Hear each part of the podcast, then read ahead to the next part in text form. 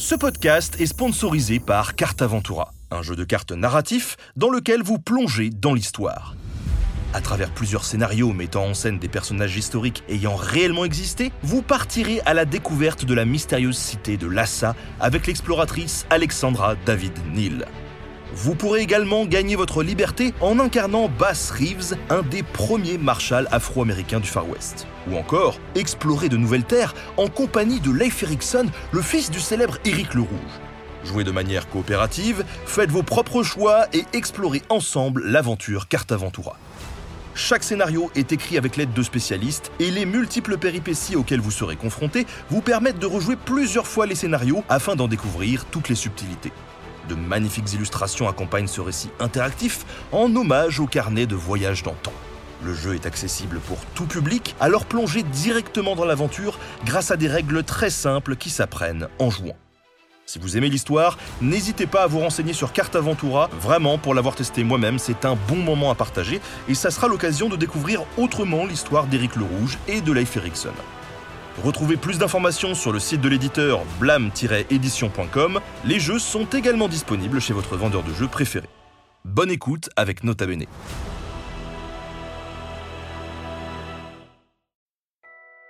Mes chers camarades, bien le bonjour. Quand on parle de la découverte de l'Amérique, on parle souvent de Christophe Colomb. Et pourtant, bien avant ça, des explorateurs du Nord ont mis du cœur à l'ouvrage pour traverser l'Atlantique à la recherche de nouvelles terres.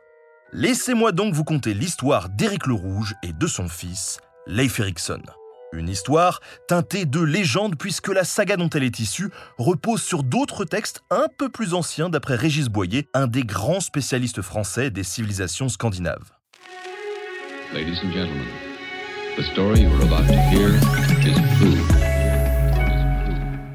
Vers la fin du IXe siècle, les Scandinaves colonisent l'Islande et s'y établissent progressivement, toujours à la recherche de nouvelles terres et de nouvelles voies commerciales. Au début du Xe siècle, un navigateur norvégien, Gunnbjörn Ulfsson, est déporté vers l'ouest par les vents. Il aperçoit alors quelques îles qu'il n'atteint pas, mais qu'il décide de baptiser les rochers de Gunnbjörn.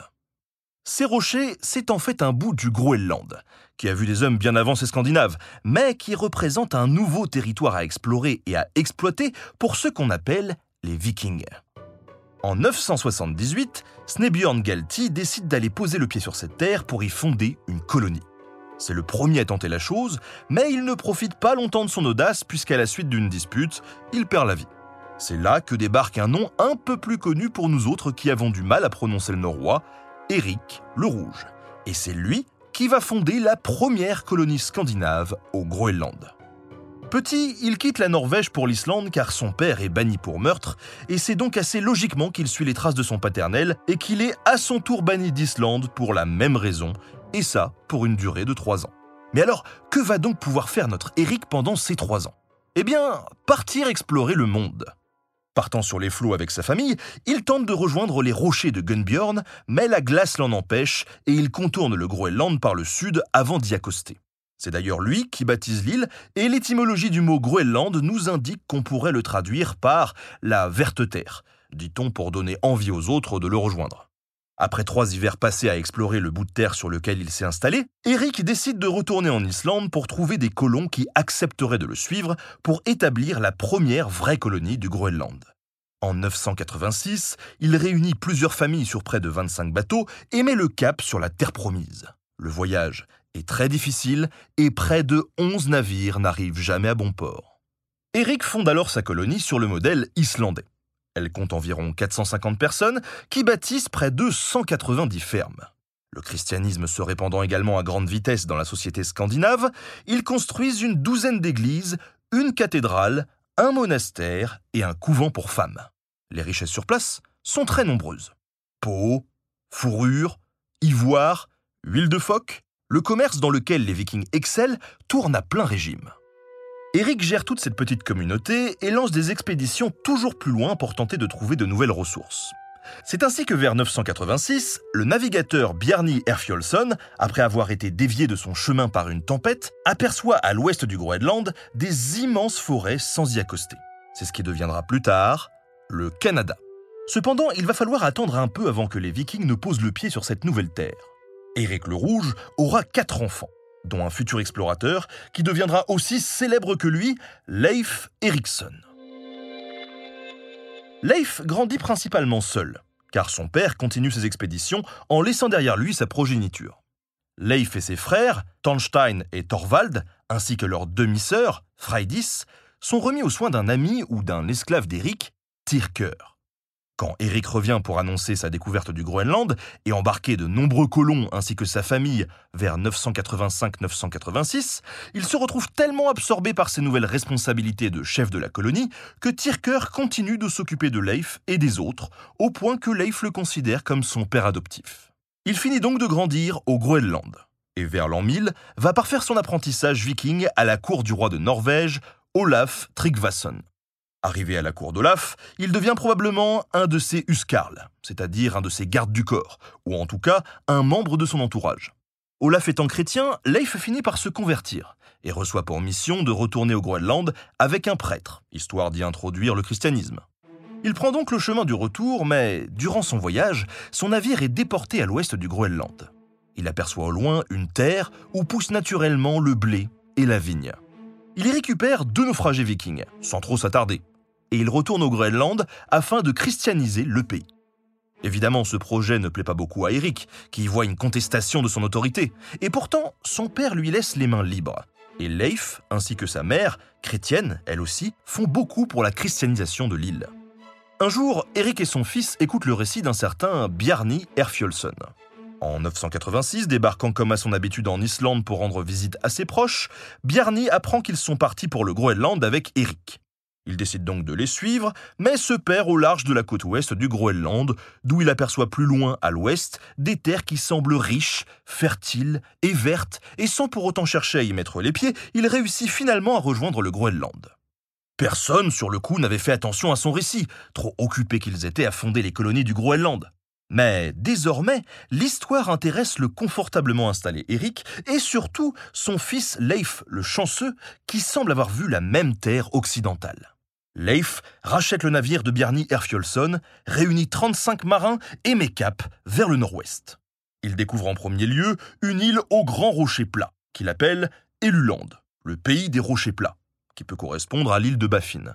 Il continue son exploration vers le sud et tombe sur ce qui est peut-être le Labrador, couvert de grands arbres et de plages de sable blanc. Il nomme cette terre le Markland, le pays de la forêt, et s'enfonce davantage vers le sud. C'est ainsi qu'il découvre une troisième terre, belle, verte, avec de grands arbres, mais aussi de la vigne et des grandes prairies. Elle devient aussitôt, avec l'imagination terre à terre des vikings qui appellent un chat un chat, Vinland, ce qui signifie soit pays de la vigne, soit pays de la plaine.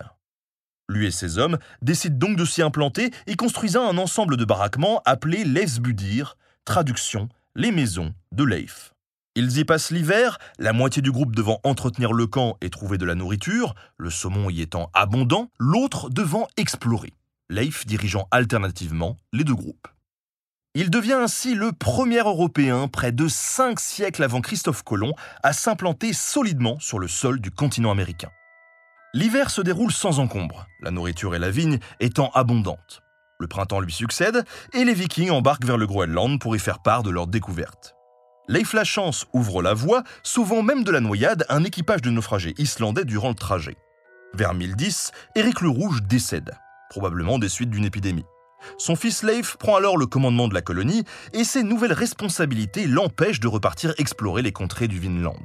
Les diverses altercations avec les peuples locaux, qui entraîneront la mort de son frère Thorvald et la disparition progressive de la colonie établie au Groenland, auront raison de l'expansion viking sur le continent américain.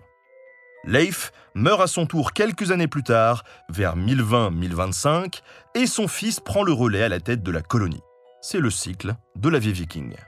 La véracité historique de ces faits, relayés d'après plusieurs sources littéraires, dont la saga d'Éric le Rouge elle-même, sont remis en question par des incohérences dans le récit et dans ce qu'on a pu recouper entre les différents textes.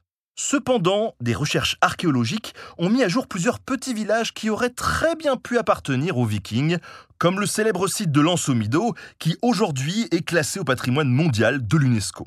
Certains pensent qu'il s'agit ici du célèbre camp de Leif Erikson, mais loin de s'enflammer, la plupart des archéologues supposent qu'il s'agit plutôt de celui de l'explorateur Thorfinn Karlsefni. D'autres restent plus prudents et refusent toujours de considérer ce site comme appartenant aux Vikings, avançant que les objets retrouvés sur place auraient très bien pu être amenés ici par le commerce.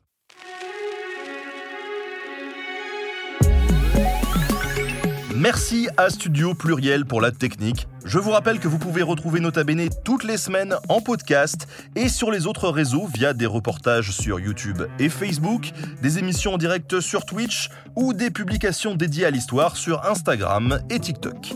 On se retrouve très bientôt pour un nouveau podcast d'histoire. Si vous avez aimé ce podcast, vous aimerez aussi mon autre podcast, Callisto, dans lequel je vous raconte des mythes et des légendes.